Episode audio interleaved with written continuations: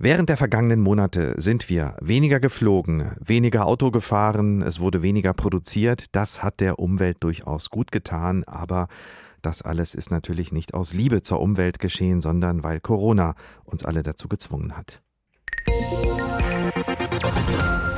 HR Info. Das Thema. In Zeiten von Corona. Klimastreik mit Maske.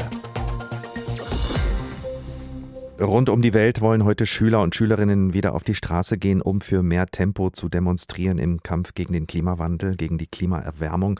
Aufgerufen hat die Bewegung Fridays for Future, nachdem die Proteste ja monatelang hauptsächlich im Internet stattgefunden haben, wegen Corona. Welchen Einfluss das Virus und die Einschränkungen im Verkehr und Wirtschaftsleben auf das Klima bisher hatten, darüber habe ich gesprochen mit Mojib Latif, Klimaforscher und Meteorologe an der Universität Kiel. Ich habe ihn gefragt, ob man denn anhand von Daten einschätzen kann, ob und wie Corona gewirkt hat auf das Klima in den letzten Monaten.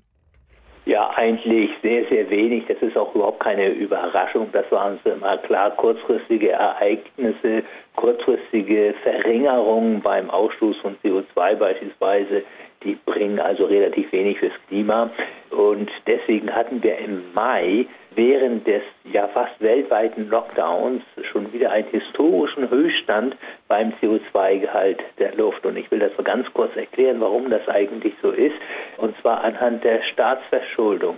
Wenn wir jetzt im nächsten Jahr weniger Schulden aufnehmen als in diesem Jahr, steigt der Schuldenberg ja trotzdem.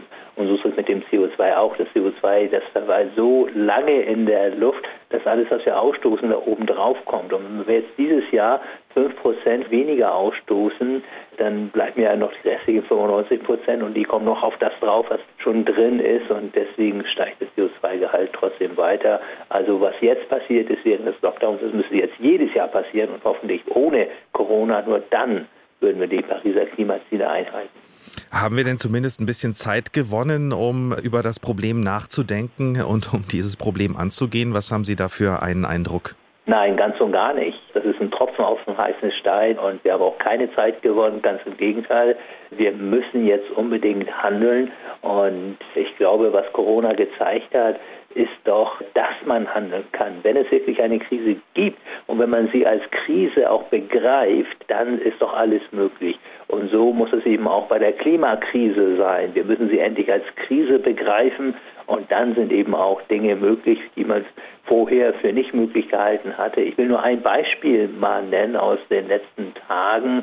Auf einmal ist es doch möglich, so ein Wasserstoffflugzeug zu entwickeln. Also Airbus hat jetzt angekündigt, bis 2035 so ein Flugzeug zu entwickeln. Vorher hieß es immer, das geht gar nicht. Das heißt also, der Druck, der jetzt durch die Klimakrise natürlich auch auf die Industrie kommt, der sorgt natürlich auch für technische Innovation. Ist die Industrie da möglicherweise sogar schneller als mancher Politiker? Ich meine, die Einsicht bei vielen Politikern ist ja da, dass man jetzt mit den Milliardenhilfen in Deutschland zumindest auch den Umbau der Wirtschaft vorantreiben sollte. Das haben wir in den vergangenen Monaten immer wieder gehört. Auf der anderen Seite ist es ja aber trotzdem eine schwierige Situation für Verantwortliche. Es geht im Moment schlicht um den Erhalt von Arbeitsplätzen im Verkehr, in der Industrie, in der Gastronomie. Da kann man ja schlecht sagen, wir retten euch jetzt nur, wenn ihr ab sofort klimafreundlich agiert, oder?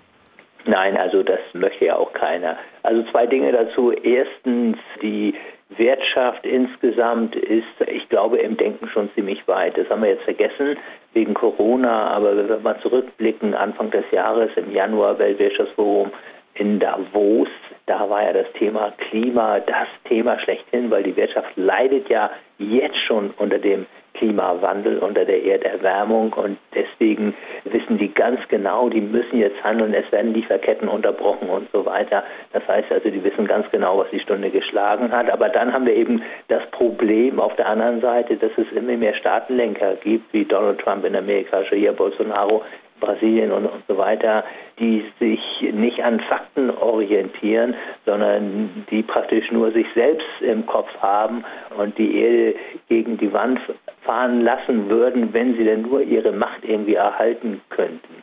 Und zum zweiten Punkt, ja, das Ganze muss natürlich sozial ausgestaltet sein, aber wir haben jetzt solche riesigen Geldbeträge in die Hand genommen, da kann man eben beides machen, die Wirtschaft hochbringen, das Ganze auch sozialverträglich gestalten und natürlich in neue Zukunftstechnologien investieren. Kann man machen. Die Frage ist, ob es auch tatsächlich so in dieser Form verfolgt wird, wie man sich das möglicherweise wünscht. Die EU hat ihre Klimaziele ja jetzt nochmal jüngst verschärft. Der gesamte Staatenbund geht in eine Richtung. Ist es trotzdem zu spät, um die Klimaerwärmung spürbar zu bremsen? Nein, es ist nicht zu spät, aber, und ich will das ganz deutlich sagen, wir müssen jetzt einen Crashkurs fahren.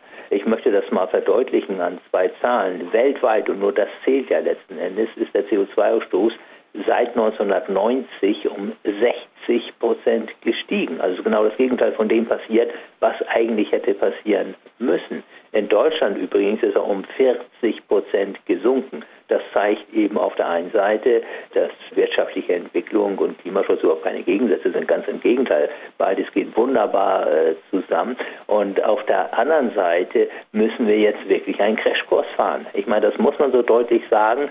Die Zeit des Abwartens, die ist vorbei, denn mit der Natur können sie nicht verhandeln und mit der Natur können sie auch keine Kompromisse schließen.